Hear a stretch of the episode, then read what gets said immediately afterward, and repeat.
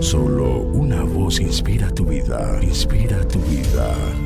Una voz de los cielos, con el pastor Juan Carlos Mayorga. Bienvenidos.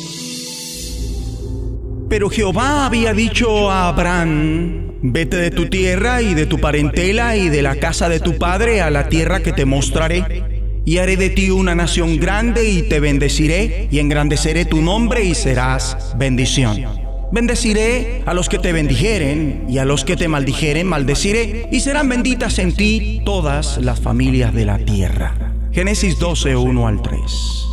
Consérvate fiel al Creador. He aquí un gran suceso del Génesis, el llamamiento de Abraham. Dios llamó a Abraham a dejar la tierra de los caldeos, es decir, Mesopotamia. Así, de las mismas entrañas de la nación de la idolatría y del politeísmo, el Creador empezaba una vez más. Él llama a un varón, tal vez un idólatra, Abraham, para sí. Se aprecia entonces el llamamiento a una nueva tierra, el llamado a ser padre de una gran nación, el llamado a disfrutar de tremendas bendiciones del mismo Creador, el llamado a ser una bendición para todas las familias de la tierra, Comprendamos que la tierra era como se le llama actualmente Palestina por algunos, o Canaán, como se llamó en un principio.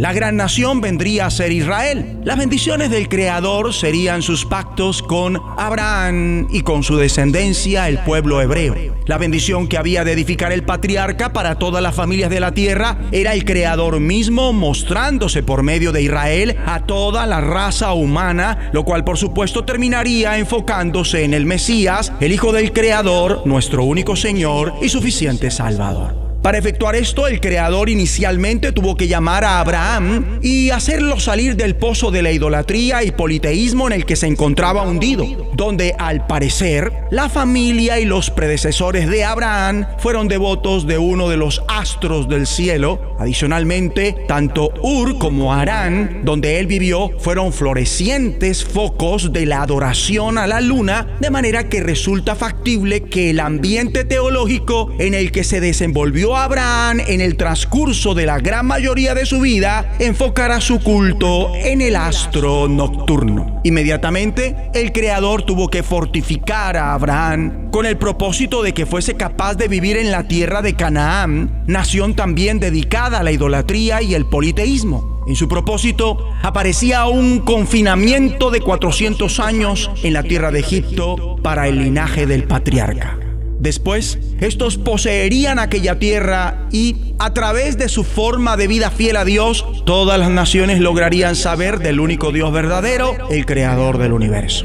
Lo que queda del Antiguo Testamento es la narrativa de cómo va progresando este propósito. Con frecuencia tiene que ver con una narración lamentable y de cómo el descalabro en cuanto a seguir a Jehová, el Dios verdadero, es uno tras otro. Israel tendría solamente una lucha esencial que pelear a lo largo de toda la época relativa al Antiguo Testamento, la batalla contra los demás dioses, en otras palabras, contra los que no son dioses. En el transcurso de su vida, los reconocidos patriarcas Abraham e Isaac y sus familias vivieron entre el politeísmo y la idolatría de Canaán, pero se conservaron fieles al Creador. Y de algún modo igual aconteció con el inquieto Jacob. Aún así, cuando estuvo en Egipto y luego que sale, Israel fue en sentido opuesto. Aún una vez que se da el éxodo, la nación siguió honrando a los dioses de sus antepasados. Las deidades mesopotámicas igualmente continuaron honrando a los dioses de Egipto y en especial anduvieron en pos de los ídolos de Canaán hasta el mismo instante de la confinación babilónica.